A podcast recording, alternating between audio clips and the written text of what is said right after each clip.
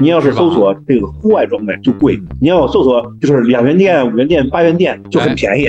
其实东西差不多，不适合露营的是别人看他们不适合露营，他觉得自己适合。我当时看照片以后，我都特别难受。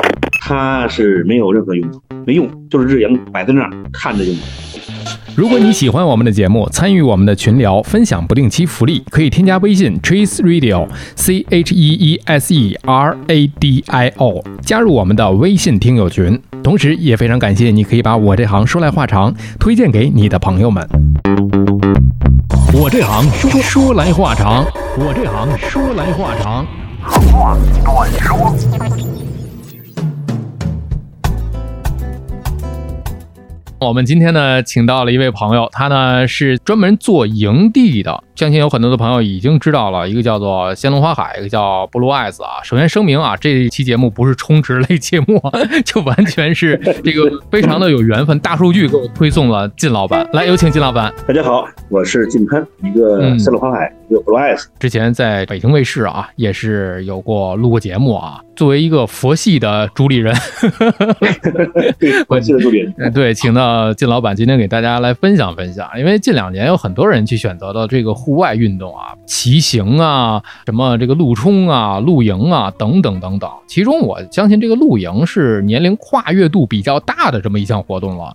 也有人呢，就是把它归之为说是一种情怀，还有人说是一种生活方式啊。就我觉得有些小众爱好者，他热衷的这种露营，已经不是那种背着包就走的那种徒步，现在已经慢慢越来越精致了，甚至还是有演化的很复杂的演化。对，充气沙发都有。所以今天咱们就来聊聊，究竟这个露营是一种能出片的氛围感，还是一种潮流风呢？所以金老板今天得给我们多聊一聊。首先，我就特别想知道，您是从什么时候开始经营这个露营营地的呢？其实我是无影小白，原来呀玩那个越野车穿越的，偶尔会做一些这个，比如说到荒地啊，我们要去露营。但是我那个特别简单，只要能住呢，能能将就一宿就行了。然后慢慢呢，就是觉得这个哎挺好。我喜欢喜欢独处啊，性格比较极端，就喜欢靠两头，要不特别热闹，要不特别静。然后家又是农村的家，我家就那边的，就喜欢回家以后呢，弄个椅子，弄个桌子呢，在河边待一会儿，就是特别机缘巧合。三楼花那块地，哎，然后呢，那个老板呢想哎出租，我们就拿过来。去年打造了一年吧，然后今年算正式的开业，嗯，大概这个情况。哦，原来您是最早是不是干这行的啊？是专门是这个越玩越野的这种。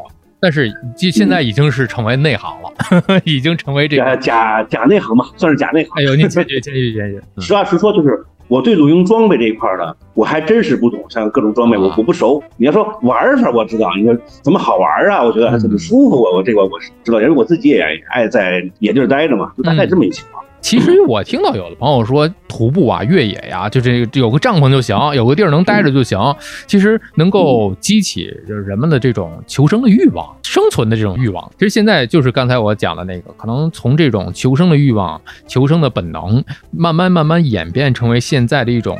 啊，这几年也是因为特殊原因吧，演变成了一种咱家的一种旅游休闲，一种生活方式。我觉得，哎，生活方式变了，对，甚至是社交方式了，对吧？对，社交方式、生活方式，我觉得也不要分化啊，它是两种人群，甚至三种人群。一种人就是最早您说那种啊，单人徒步啊，哎，还有像我们这种穿越呀这种啊，嗯，它是一种人。然后还有一种现在是亲子的特别多，就是相当于就是成人的过家家嘛，把我家搬过来，所有都有，然后在这做饭。当然这些东西，我觉得懒人啊干不了这事儿。哎，所以我就特意准备了饭店周边，然后懒人就点餐就行了。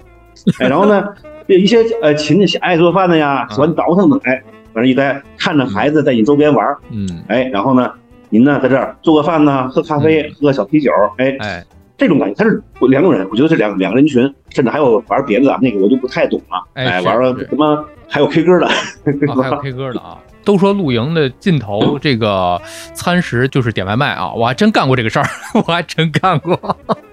仙龙花海那块儿，就是我们特意从周边找两个饭店，因为有人跟我说说能点外卖吗？因为十渡没有外卖，到不了。哎，对，我就想办法跟那个俩两个老板谈，我说你们呢，我不挣你们钱，你们把那个餐食呢送到营位上，然后呢你们去单线联系，你们自己结账。然后呢，我又有要求。一是不能收呃运送费，不能收，还有就是您必须保证餐食那个质量，我不要你那个中间差价。所以现在那个他那两个饭店做的也特别好，目前反应啊，营友反应还是不错的。嗯，然后管收拾，哎，您吃完以后他就收走，跟餐厅一样啊。点熟食这个我还真没有体验过，因为就基本上我的这个经验啊，就是自己带一些个半成品。就是带一些腌制好的肉或者切好的肉到那儿去，然后呢，我我干过这个事儿，就是点过这个奶茶，特别好玩这个事儿。对，就是你比如说，你看您日营的哈，基本上就是您从家里边把东西或者从哪一个什么店啊买好东西以后，半成品来了，好好多人是住三四天那种，比如住三天四天那种，他前面东西吃完了已经，他后边呢又又累了，累了觉得想，哎，我不想做饭了，然后点餐嘛，这种人特别多，基本上两天以后的，我们特别有经验这事儿。你看我们那个超市的水。第一天、第二天卖不动，第三天呢就是疯狂的就就卖完了，就因为它没有东西了嘛。对，它的确实是装备的一些食材已经没有了，他就要购买，是这样。从细节上来考虑啊，我想到了以前的一个东西，叫民宿。嗯，就是我们到哪儿去玩吧，也是住酒店是一种生活方式，是吧？对。有的呢就喜欢体验这个是当地的接地气的这种老百姓的生活方式，就选择民宿去住。民宿现在。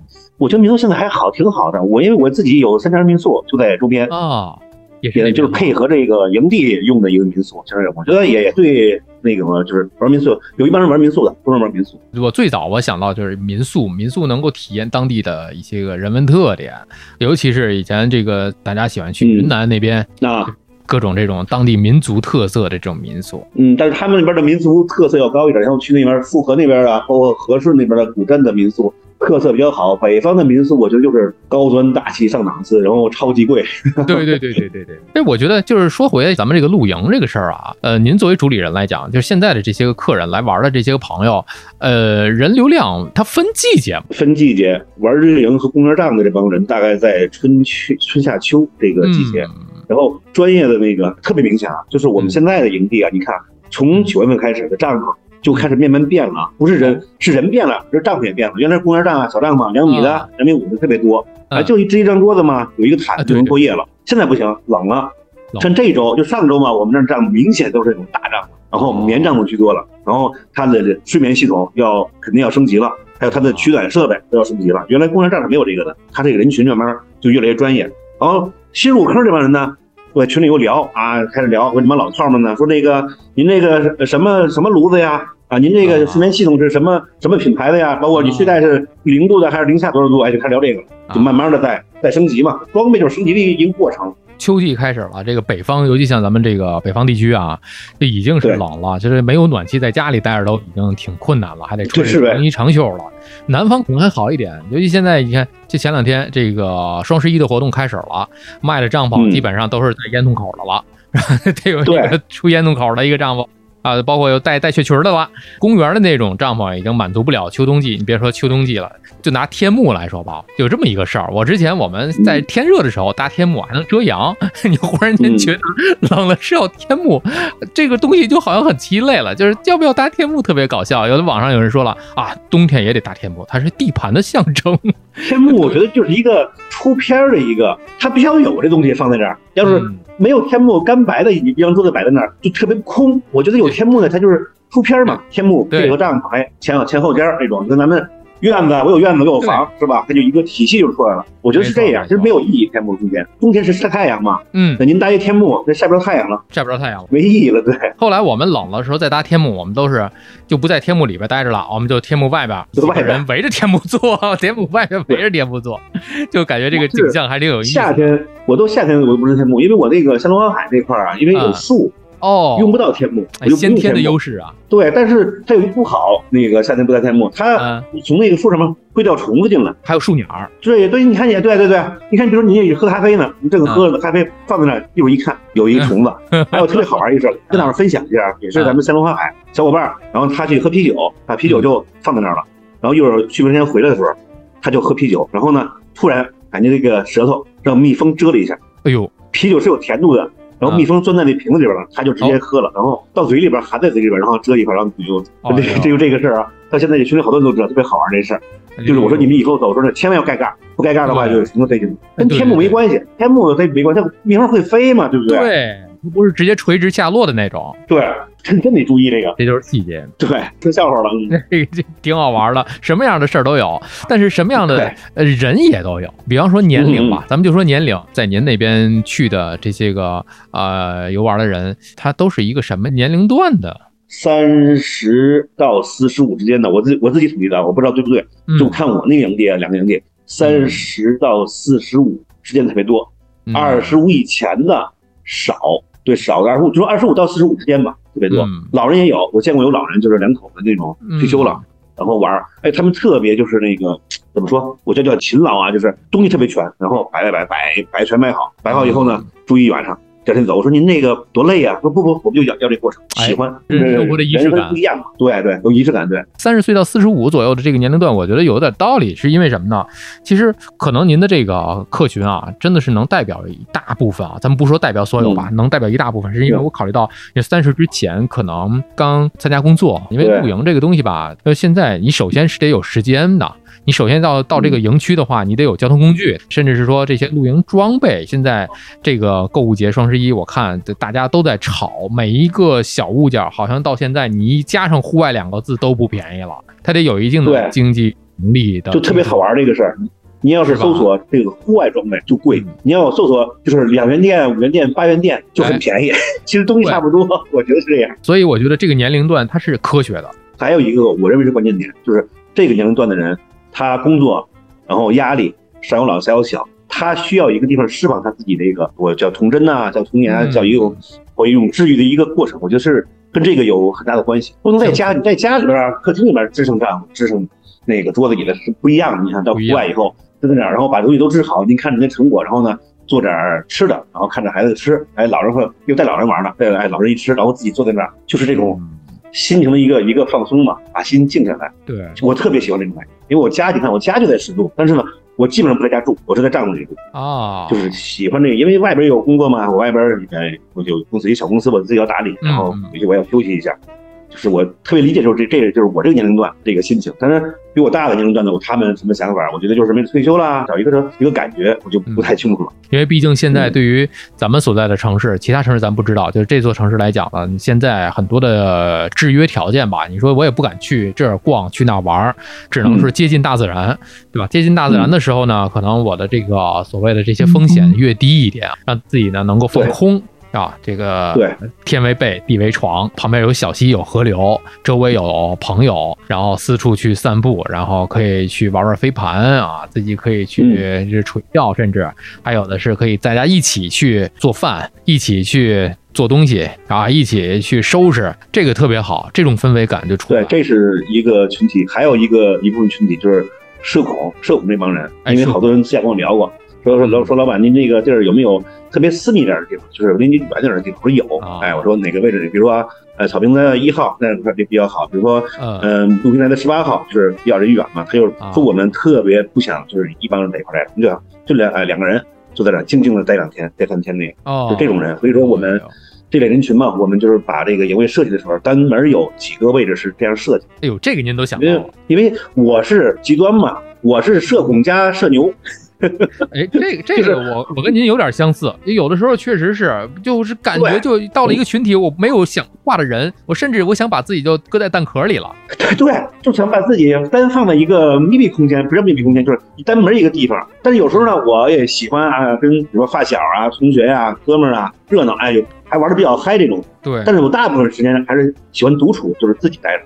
就是，哎，我特别理解这种人的心情，就不愿意跟人，不想说话。我就想自己哎往那一待，话不投机半句多嘛，就是不想聊的人，我就想躲起来；想聊的人，我先恨不得天天腻在一块儿的那种。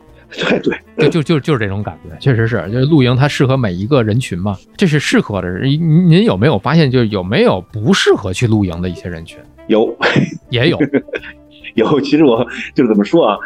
不适合露营的是别人看他们不适合露营，他觉得自己适合。我就直说啊，因为这个不知道，就是不是刚接触这个露营啊，刚入坑啊，或者刚接触这个事儿，他对一些的就是环境噪音，他自己知道的环境噪音，他不会去，因为有的营位啊离得很近，嗯，因为我设计时候是准备给两家一块设计，但是呢，他就是选那个位置了，但是跟别人不熟，在那边那个位置呢，喜欢静，有时候晚上啊，有大声，也不要喧哗，聊天嘛，哥们喝多了是吧，都喜欢哈哈的，尤其是呃，就性格豪放的人，声音会大。其实他不是故意的，他是意识不大，这是一部分。我觉得慢慢会好，慢慢会会知道。还有一部分就是他对垃圾的清运他不了解。对于露营都知道无痕露营，只是倡导无痕露营，没人规定说露营必须收垃圾。对他们就是对垃圾这个消难这个问题，真的是我们很头疼。但是呢，我们也尽量去提醒啊、提示。嗯，他不收拾，摆的一地一地都是，只能慢慢的去让这个大环境去影响他。嗯，因为就是我，比如说，你看咱们住酒店是吧？住酒店呢，我有一个习惯，就是住酒店呢。稍微得收拾一下，嗯，但是有人不收拾，就说我花钱享受这服务了，你凭什么让我收拾？我觉得你这没毛病，这事儿啊没毛病，只是我这个有点假洁癖，这个这个毛病，我要收拾一下的。其实不用啊，就是露营，但是露营我觉得要收拾，但是我们没有收押金啊，押金我不要，只是我们提示你把垃圾收走。但是 Bless 到目前为止特别好，所有人走的时候都收拾干净。香乐花海因为太大，我们一百多个营位，不可能做到我理想中的状态，不可能这样的。终归会有刚来的人，不知道不懂的人，他会他觉得我消费了嘛，我就应该这样。嗯，其实倡导的是不一样的。这个无痕露营，其实它不仅仅是说啊，我我我消费了，我我花钱了，我就应该去完全去享受。它不是这个跟花钱没有关系。你比如说我们去肯德基、麦当劳，有的时候我们的习惯就是吃完之后拿盘子去把餐都倒到垃圾桶，把这盘子给人那个垃圾桶上面那个对。是吧？就是别给人家弄的一桌，因为它是快餐，他们不是去餐馆你包房的那种感觉。宜家不就是吗？你宜家你吃完饭不就是自己收自己收拾吗？对不对？对呀。你到了野外去露营的时候，同样的这个道理，我想这个真的是您说的特别的恰如其分。就是这些类型的人，目前可能对他们的习惯来讲，可能还不大适合去露营。但是我相信这些习惯应该去慢慢去，大家去慢慢的就会去感染。其实跟好多营地有关系，营地呢去收取一部分那个叫卫生押金。嗯，我觉得是可以的然后您收拾干净了退给您，但是我这个佛系嘛，我就觉得麻烦，还得退你钱麻烦，我就我就不管了，我就干脆自己收拾一下吧。但是慢慢的看啊，现在看真的是特别越来越好，越来越好。有，但是特别少。现在我觉得这个无痕露营是从野外来的，野外嘛，野外没就是那种免费露营地。如果您真扔东西不收拾，那以后就没人去了。而且现在导致咱们北外边我不知道，导致北京好多免费的营地都封闭了。为什么？就是跟那个有特别大的关系。这个说的还是一些免费的营地，还有甚至是说我们之前啊，这个您玩的这个就是越野，甚至还有的人去玩这个徒步，是吧？徒步穿越，对对，徒步穿越。咱们现在的这种就是已经成熟的，有有有人给你规制出来的这个堆儿啊，就咱们就露营营区的这种，跟徒步穿越、跟野外越野穿越这这这种露营有哪些大的区别？那区别很大呀，因为我觉得咱们先说徒步穿越这块儿，徒步穿越我没玩过，但是我自己爬山啊，我老老家挨着山区嘛，我们就从一九年的年底我们开始没事儿嘛那阵儿，那个都放假，然后我们就自己把我们村啊所有的山爬了一个遍，然后我们带着背包。有一个专门背背包的，我一小哥们儿，他是背垃圾的，因为就是我们你背个包，我们拿着饮料啊，拿着酒啊，拿小瓶的小瓶酒，然后呢拿一点吃的，很简单的吃的，他会有包装袋的，嗯，对吧？有包装袋，但是冬天我们又不敢在山上生活，我们只能吃点就是带来的啊凉点的东西，那就能能吃吧，饼干啊一些东西。那个包专门装垃圾，因为我家在那儿，我真不想让我们家这个山上面是吧，特别特别脏，因为他这个很麻烦，我觉得，比如徒步露营带的装备也多，他垃圾也是他的负担，所以真得靠，我就直说就真得靠个人素质。但是营地就不一样了，营地呀，还有一些公园的徒步，那有垃圾有垃圾站，对不对？对，那我就是随手放垃圾袋就行了。还有一些这个，看我们玩穿越，玩穿越，我们每个车都准备打垃圾袋，然后我们那个越野车后边有一后沟，知道吧？嗯，然后呢，我们把每次把垃圾，比如说去沙漠，然后出来以后，把垃圾连完以后，用那种大的那个厚的塑料袋，嗯，然后呢，把这个垃圾装进去，然后系在后钩上面，反正也不进车里边嘛，也不占车的空间，然后把垃圾拉出来。到外边以后，再放在外边这个垃圾站里。因为玩这个玩时间长了就明白，不能扔垃圾。这垃圾扔了以后，真的是下回您还来不来，对不对？对于自然环境来讲，确实是造成了很大的一个一个污染。您看前几年网上老说去哪儿哪儿，比如说去乌兰布和呀，去什么那叫那叫我们老去那个哎克尔克腾啊。你看以前老发。哎，你看有人我那个上面那边扔垃圾，你看这两年，这么这两年没准是出去人少了，但是也有，时候这两年就很少有这种负面新闻了，因为都知道，哎，会把这东西捡回来，而且有的人特意，因为都想就是发个朋友圈嘛，发个抖音嘛，你看我们走了，我们把垃圾捡走了，哎，去炫耀一下，我觉得这种炫耀是特别好的炫耀，对对对对，提倡那种炫耀，你你你说是吧？我觉得这个特别好。对，从这个环境卫生的这个意识上来讲的这些区别，还有一些区别就是咱们就成熟营区还有一种保障在里面。因为我了解到的啊，就像您的这个营区，比方说还有这专门的呃临时避难的一个楼，是吧？有大家的水源、有电源，这些都是成熟商业化营区的一个给大家的一个生活保障。就是您说那个避险楼是怎么回事？就是我我那个香河海，它特别的一个条件就在这摆着，有一个楼，就是没装修的一个毛坯房，但是呢，是原来那个估计也是有什么原因啊，哎不做了，然后我们就租下来。我想那个楼闲着也是闲着，我就把那个楼的其中一个大厅，然后放了大概有个十几张桌子，大概有个五六十张板凳马扎嘛，哎放点方便面、水，因为咱们露营那个帐篷啊，突然性的降那种大暴雨、冰雹。嗯，大帐篷是没问题的，扛风扛雨都行。嗯，公园帐它根本就扛不住，风一周就没了。所以我就说嘛，咱们从那个主城区到楼里边走着走也就两三分钟。哎，楼里边我给大家准备了矿泉水，准备方便面。您饿了，哎，我还准备了五张床。哇，就是给孩子，你有小孩你小孩你对吧？你小孩困了怎么办？你不能抱着睡啊？那我咱有床是吧？您自己有个毯子就行了。哎，往上一铺，您抱着孩子能睡会儿觉。但是那个避险楼啊，到目前为止一次也没用过，因为没有这么大的一个极端条极端的一个天气。但是我有，我准备好了已经。哎，宁可不用，但是用的时候我有。对，因为景区的话，比如说啊，现在比如说十度啊，咱们有雷暴天，有冰雹，景区撤特别快，半小时撤完了。嗯，露营撤不了，咱们帐篷如果撤的话，大帐篷啊，最起码是撤一到两两个小时。呃，是，你撤不动啊，俩小时那个冰雹下完了已经，所以咱就赶紧不要理他嘛。对，对你不要理他，你就回打听，哎，玩会扑克是吧？打听有有还有乒乓球，你打会乒乓球就 OK 了嘛。香川海有有这条件，但是我不爱他就没没有这条件，没办法。刚才您提到有一个就是给有有床给小朋友准备的，其实露营最常见的也就是小朋友。刚才您谈到这个亲子，对对，香川海就是到旺季的时候，有一百多孩子，好好好在里边玩。我的天哪，夏令营啊！对他，对于我做那个营营地啊，就是做一个，就是做的亲子营地，里边什么蹦床啊、小火车啊、秋千，基本上啊，你把孩子往里一放，你不用管他，玩去了，很安全。我看您那个之前那个小红书上讲过一个事儿啊，就是一小孩是怎么样，是玩什么东西给碰着了。我觉得这里面就体现您挺负责任，就全场的保险都有。因为当时我考虑这个问题，因为小孩玩嘛，孩子嘛，不可能是吧？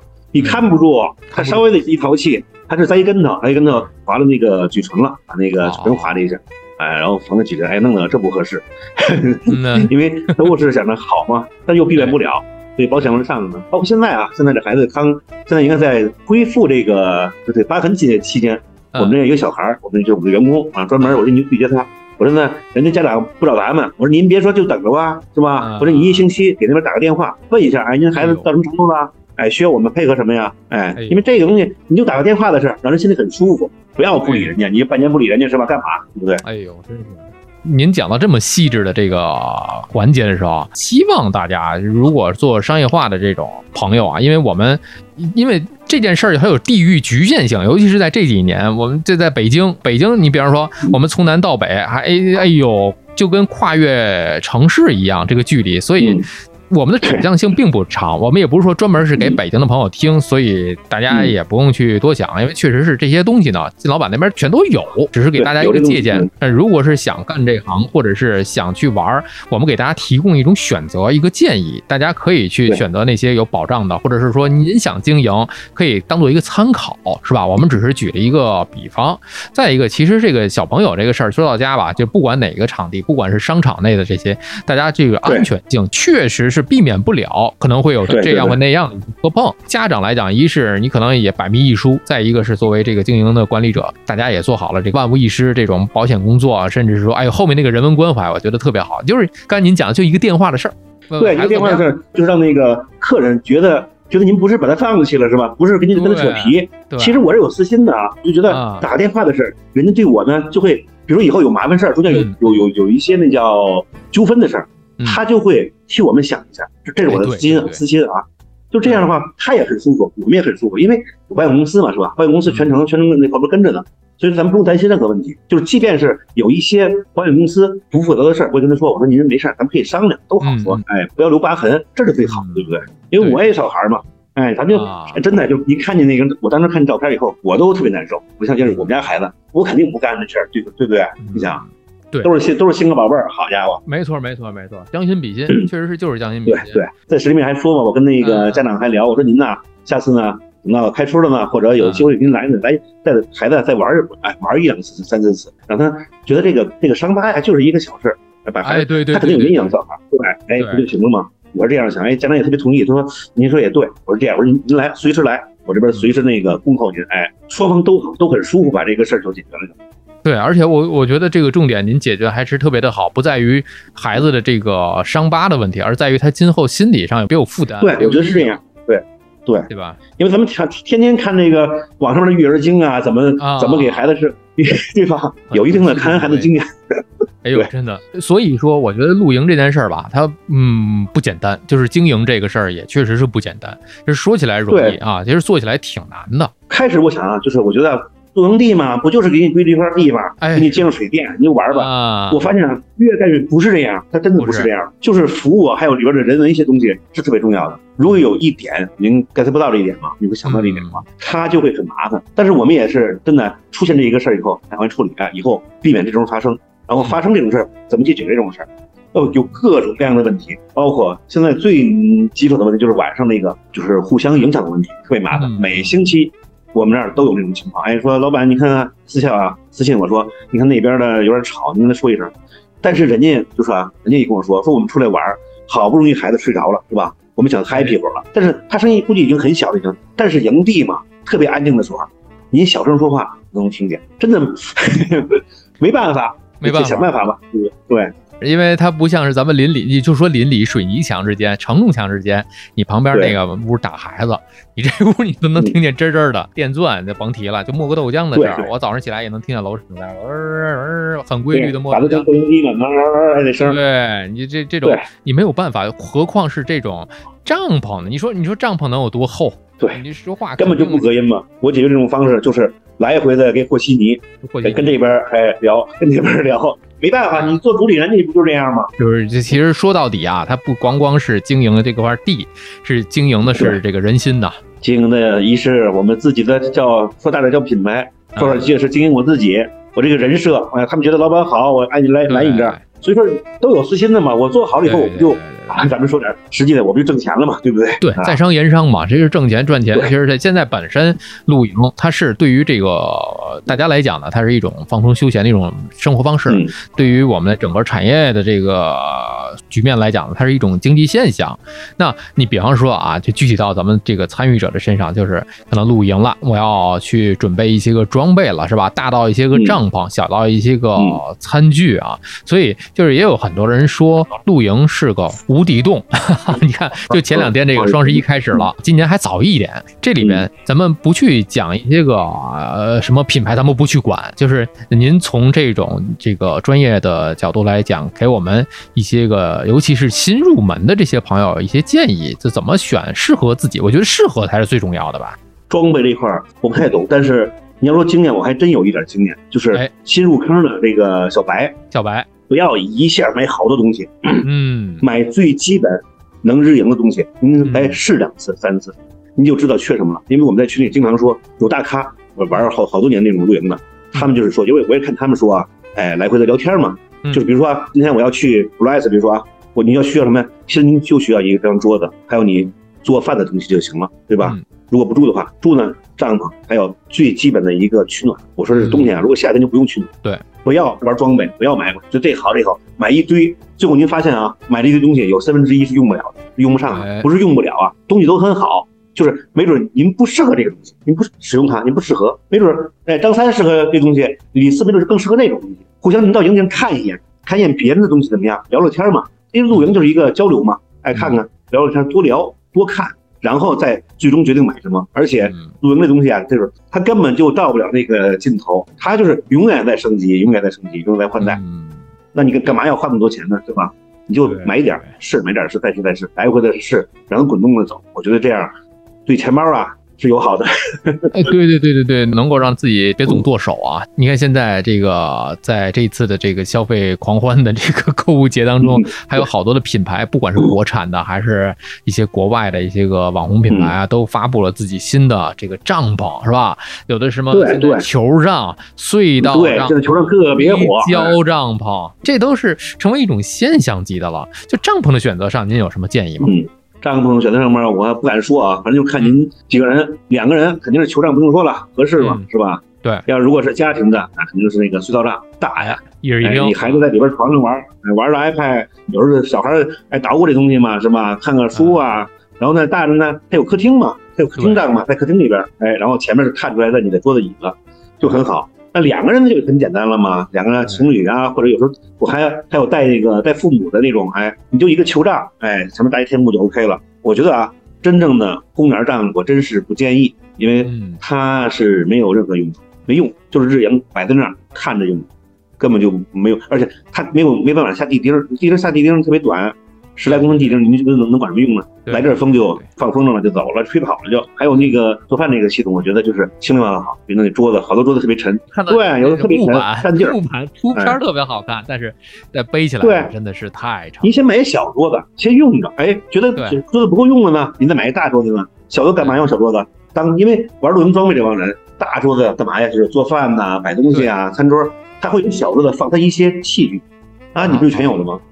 但如果你直接上来买一大桌子，但是你发现这大桌子不太适合您用，嗯，你又想换，那桌子就废了。你看闲鱼上面各种各样的那个 那个什么装备，哎呀，你就想就是他觉得不好用嘛，又入手别的，你就干看看别人用用什么。哎，这东西剁手这个事儿啊，也也劝不了。真的是有好多人一入坑就刹不住车了，就 对，真刹不住。它会有有颜值控，因为有的那个品牌桌子做的特别好看，特别漂亮。我用桌子就什么一个木板有四个腿就行，但是有人就不行，我必须要这种桌子，我就就得好看。哎，对，各有各的爱好嘛，喜好不同。对，萝卜白菜就是这样的。我自己，我我的不能说经验吧，就是一些小的这个经历啊，我可以跟大家去分享。是什么呢？就是我是这样来选东西的。我首先是从没有玩过的时候，就跟朋友啊，就是我我带吃的，对吧？人家有装备，我先去去，您您别空着俩手就去了啊，甩手掌柜的去了，带点吃的，我出吃的，那那人家带设备啊，去的人体验一次，体验一次，你知道哦。缺个缺个灶头是吧？一个灶头可能不够用。对，那下次我再添一个，我添一个灶头。对，他觉得这次锅用的有点少啊，喝水的杯子我可能纸杯风一吹跑了，那我行，我再买俩杯子，买俩这个金属的杯子。然后下一次你再看，哦，还少，这个桌子小了，不行，你再添置一个那个蛋卷桌啊，你你搞一个。他说你东西多了，哎，我那我我自己来一辆这个营地车是吧？我拉着我这些东西过去，哎，就一点一点一点一点去添置。真是真是这样，因为每个人的露营方式它不一样，每个人的玩法也不一样。你跟群体玩，你看，比方说你三五好友，这些人玩的时候习惯是什么？喜欢这种东西多一点，那你就往这个方向去多看一看，是吧？你可能有的人是专门人家经常去徒步的那种，那你就可能徒步讲究更多的是轻量化，是吧？简单，对，简单轻量，是吧？你要搬家似的那种，你真的是。一点就是真的是东西，从你需要的角度，就跟咱们其实家里装修是一样的。你开始没有过日子的时候，你装修你也不知道哪个是合适的。慢慢生活下来之后，你就会觉得啊，这些东西没有用，该淘汰了，卖咸鱼。然后对对对对，这个东西，你说太对了，对，其实就是这个道理，真真是这样，就是这么感觉。所以在在大家在剁手的时候一定要谨慎，不要盲目，因为好东西它没有头。你今儿出了一个那个隧道帐篷，明儿人出了一个什么纪念款、限定版，是吧？我看，对对对对，依我看，两帐篷长差不多，人家就出了另外一个编码型号。对吧？又贵大几千，那您就您要对，而且颜值还颜值很高，还很漂亮。那有人喜欢漂亮吗？哎，是是，但是您您就看自己。如果说常年您在外边，那您喜欢买，经济允许也可以。如果说我一年到头，我可能就出于一次两次，其实没大必要。你看那个互相营地之间的这帮营友们。他也互相卷，也卷，这肯定卷啊！我帐篷，你看我帐篷啊，好，对吧？你看我这球帐，有人现在有有一种黑球呢，特别贵那个啊！我去，就相当于你买跑车，你看我我开兰博基尼，然后你你开一个啊，比什么不一样？就内卷嘛，就是卷的很厉害。有对有有这样的，但是有些人玩这个，就是一些时间长的老炮呢，他们就觉得无所谓。我帐篷最好用的，哎，我就是就是就是最好的，看实用性，有时候看颜值，就是群体不一样。对，还有一部分人。玩日营的，呃，我们那儿去就是一帮小姑娘啊，然后呢来以后呢，她把这个没有帐篷啊，天幕支好，然后把她的所有的东西搭好，然后呢还弄一个毛毛熊，你知道吧？那个玩偶就大个的那个 放在椅子上面，然后插上花儿。然后我说您这是拍照？对呀，说我们就喜欢拍照啊。拍照啊。哎，然后中午吃的饭，吃的饭很特别的一个精细精致。哎，做完饭以后，中午俩小时吃完饭撤了。我说就走了，说啊，我们拍完照片了。就是这又是一部分群体，他就我我不露营，我就喜欢这种感觉，野外的感觉。然后呢，出片儿，哎，小女孩儿长得很漂亮是吧？还拍出照片来，还带摄影师。哎，这不挺好吗？免费给您呢，还做宣传，也是一种生活的一种方式啊。您能说他不是露营吗？对不对？他不是也是露营吗？对不对？一般老炮儿，我看常说的口头上经常挂的一句话就是：啊，这个帐篷不贵，我用了十来年了啊。就这个东西，这炉头我这就当时买的，这十来年，你十来年用了也没坏过，也挺对，就特别好用。哎，对对，可能表达自己的一种方式也都不一样。人家用这种话术去表达自己自身，有的呢可能是用品牌去彰显自己的实力啊，有的喜欢用这种。这个照片啊，朋友圈去能够显示自己的一种社交，炫一下朋友圈啊。对，有人的地方啊，您发现就是就会有千差万别，同样的一件事儿，不同的人干出来的这种感觉就不一样。对，我觉得其实特别正常，就是你喜欢什么嘛，你活生活一辈子是吧？干嘛不按自己的生活方式走呢？对不对？那我就喜欢炫装备，你你就炫去，对吧？对，我喜欢的日营，我喜欢拍照片，那就你就拍，您高兴为止吧，对吧？对。所以，就就千千差万别的情况之下，我们也尊重每一个人的每一种选择，就是每个人的方式都不一样。有一个大家非常喜欢玩的一个项目啊，就是这个篝火，来个这个烽火台。有很多人说没有火，那露营没有灵魂，是吧？所以没有灵魂了。这里有一个问题了，现在在社交媒体上看到了好多朋友露营的时候，哇，在这天幕底下着火了，都不知所措，不知道该怎么办。我觉得这个也是，我肯定可以去给大家去分享分享。这个我觉得这个真的就是咱们是特别严肃的说这个事儿，嗯，因为现在您您看啊，北京的营地大概估计有百分之九十多都是不让用火的，它会有一些就是放开什么，你可以用个什么你小的什么煤油炉啊，可以取暖是吧？明火这个绝对不允许，因为它好多营地都在这个林地里边，还有山里边，嗯，这个东西你根本就控制不了。比如说你玩烽火台，那一个火星。有一个带着碳的火星去掉在那个草上面，你就没辙，肯定肯定没戏。还有咱们帐内啊，其实特别好解决这个事儿。我觉得咱们随行的车都有灭火器，都带灭火器嘛。嗯，我们营地啊，因为合作营地有，应该都有啊，营地都有灭火器。我们每个营地都配灭火器，哎，然后灭火器放在显眼的位置，这是一个一种算救火的方式。嗯，还有就是什么呀？还有一种好方式，您那个都带着充气的饮料，知道吗？就是那个碳酸饮料嘛。碳酸饮料，碳酸饮料就可以灭火呀。你看那可乐，你晃几下，拿着那个大拇哥。嗯，放在瓶口一呲就行了。我们用过，就可口可乐灭火，但是它有好多泡沫。就是你，就是人呢乱的时候啊，不能就是这突然，比如您说啊，突然一支火把那个丈丈母娘引着了，对吧？那你不要慌，但是第一步啊，肯定第一步先先出去啊，先先保命，可不要说我要怎么着，对不对？命不要紧，非要救火。如果在可你能控制的，您就能控制的那个这个之下的火，就身边有水啊，有什么可乐瓶、可乐那种半瓶可乐，咕咕一摇，你要去车上拿那个灭火器也不现实。哎，咱们营地呢，如果在营地的话，营地的基本上我们大概四五个营位的周边都有灭火器。嗯，但是也很麻烦啊，因为好多人来了，我们去提示了，但是灭火器他晚上记不住，晚上也黑。我觉得还是随身带，尤其是冬天，随身带那种小灭车汽车灭火器嘛，估计现在买网上买三四十一块钱一一个。差不多，对吧？差不多，因为这个东西本身，如果说开车露营的话，我想大多数人可能是开着自己的车去拉着东西去露营哈。嗯，不管您是在哪儿露，每一个车肯定都是随车，因为我自己的那个在。电台的节目就是一个关于车生活类的一个节目嘛，因为我每次都在强调啊，即便年检他可能不去强硬的要求你啊带灭火器带什么的东西，但是你一定要随车带一罐灭火器，不管多大的一定要有，而且是一定要让它在绿标里面是有用的灭火器。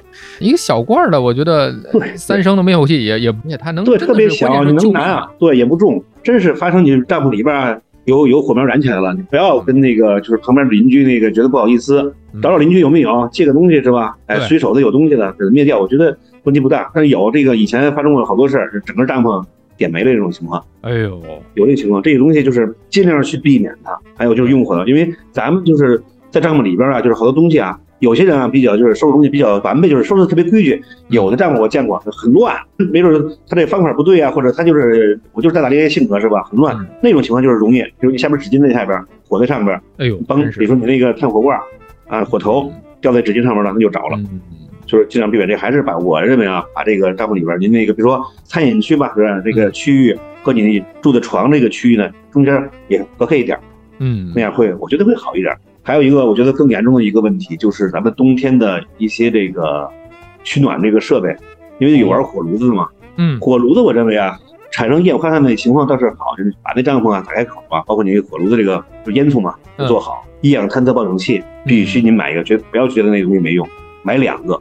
我是买两个，很便宜，几块钱一个，就特别跟一个小一个小盒一样，比烟盒大点。对对，买买两个，买不同厂家的。哎，这个很关键了，别换一式两味儿没用，要换。对，不要说买就觉得这个拍一下吧，这个挺好，拍一个重新叫厂家拍。如果咱不是说厂厂家做的不好，如果那个厂家的批次出问题呢，那一批。我觉得是这样啊，那买三个没必要，买两个一氧化碳报警器，你放在放在一个明显的地方啊，觉得那个什么地方，我反正是我帐篷里就就两个，准备长期准备两个，对，就是这个东西很麻烦，所以咱们尽量把这个安全嘛，咱们把它高调一点，是吧？是是是，尤其到冬天，刚才您说的这个问题非常的现实。对，咱们现在您的这个营地里面是像 Blue Ice，它就不允许用这种烽火台的是吧？对，现在所有我觉得应该北京所有的营地都不不让用风，因为它一刮风的话，就是尤其咱们那个都是旷。旷野地方嘛，啊，刮出去以后就很麻烦。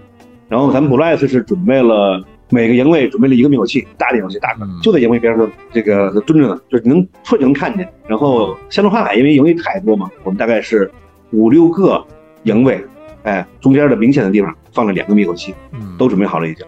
就是 Blue Ice 现在就是除了这个焚火台之外，大家可以用这个炉头做饭吗？啊，可以做饭，没问题的，这个没有问题。炉头小炉头是没有问题的，就是焚火台是我们是不允许。主要是焚火台，因为那东西它容易倒，控制不好。它风一刮，风大会刮倒，包括您没准支的支的不是特别那个稳稳当，它会出现那种问题。因为旁边毕竟还有树嘛，树少也有树，而且旁边就是荒山，对吧？他们基本上每天消防的都去那儿检查检查一遍，哎，走一遍一遍啊，我觉得挺好的这事儿。啊，我防火器就没事了，对。啊，过了防火，因为防火剂是对，是从哎从十一还是今年提前了一个月吧？今年是从十一开始的吧？十一到明年的五月三十号，这防火剂是绝绝绝对不行的，防火剂是不行的啊。对他们消防处的来，我觉得特别好。他们来以后呢，哎，也认识了啊。来以后他就跟着一块转，他们很专业，他就告诉你说这个东西怎么怎么用怎么用，哎，要注意什么注意什么，哎，给你说一套东西。那现在基本上我们都包括我们员工啊都很明白，哎，这个尤其是怎么怎么用火，怎么注意，哎，包括这个东西。他会和你说的特别全，然后他们每天都来呢，他对我们是一种提示，那特别好。包括他们来以后呢，对这个咱们这个就客人嘛，也是一种一种提醒，那就特别好。你看，哎消哎消防处的老来，哎，你说这个地方肯定是林区嘛，林区很麻烦，对对对，对大家也是一个安全的保障，我觉得是。其实这个不管怎么玩，安全还是首要的。对呀，防火期之后，就是像这个 Blue Ice 是，那它可以可以去玩这个烽火台了吗？对，就都可以，都可以，如果过了防火期都可以，都是防火期的这个问题是吧？包括啊，甚至咱们说的这个烽火台是一方面，另外您说的这个，咱们假如说有一个小炉头去做饭的情况之下，也看到过很多的朋友在讲，比方说它的这个气罐啊，不管是长罐，你还是这个丙烷的这个小扁罐，它可能如果是离着这个热源特别近的话，如果是高温的话，它也是有一定风险，而不是万无一失的。我觉得，对我还是建议大家用那个高原罐。高原那个东西它是有一个连连接管的，对对对，它会离那个炉头远，最起码有有有几十公分嘛，那个玩意儿就很安全。但是那个什么，就是那个那个卡式炉那个罐，嗯，那个卡式炉的罐儿，其实看怎么用啊，只要您那个锅不要盖过那个整个那个炉的位置，对，不要不要超炉体就没问题。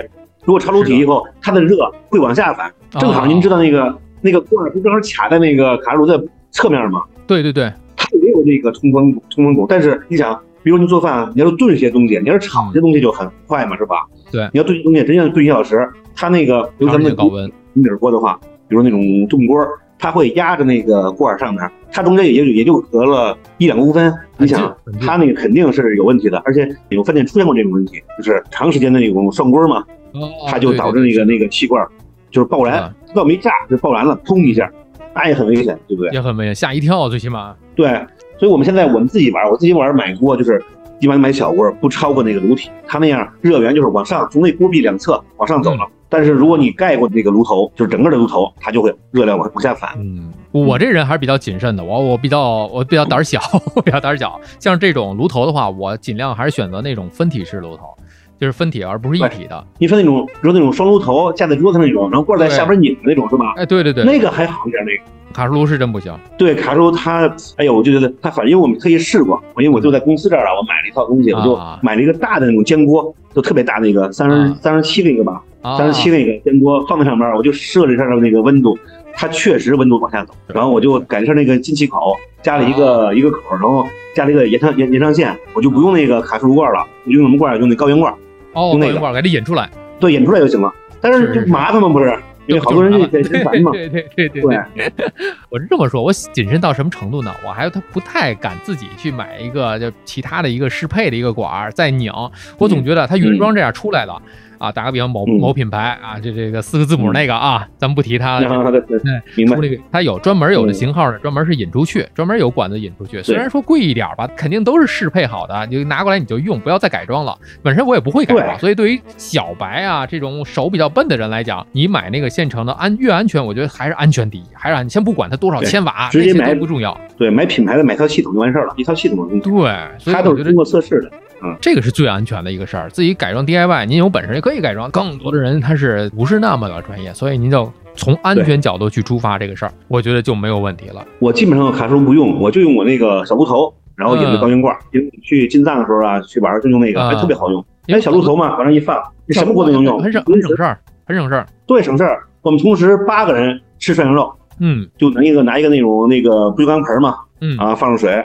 然后因为在高原吃嘛，也是也算不熟，熟不熟就那样吧。然后呢，下边一个 有一个小炉头，哎，特别好用，还特别安全。然后呢，把那个我那个是一个延长线，大概有四十公分，哎，放在桌子另一角，你就踏踏实吃呗，是吧？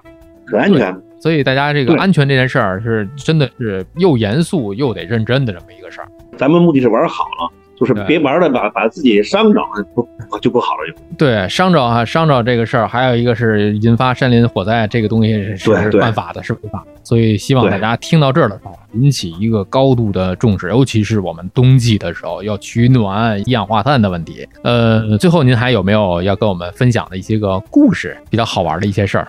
好玩的故事，好玩的故事。那个别人还采访时候，就那个猴子抢抢吃的。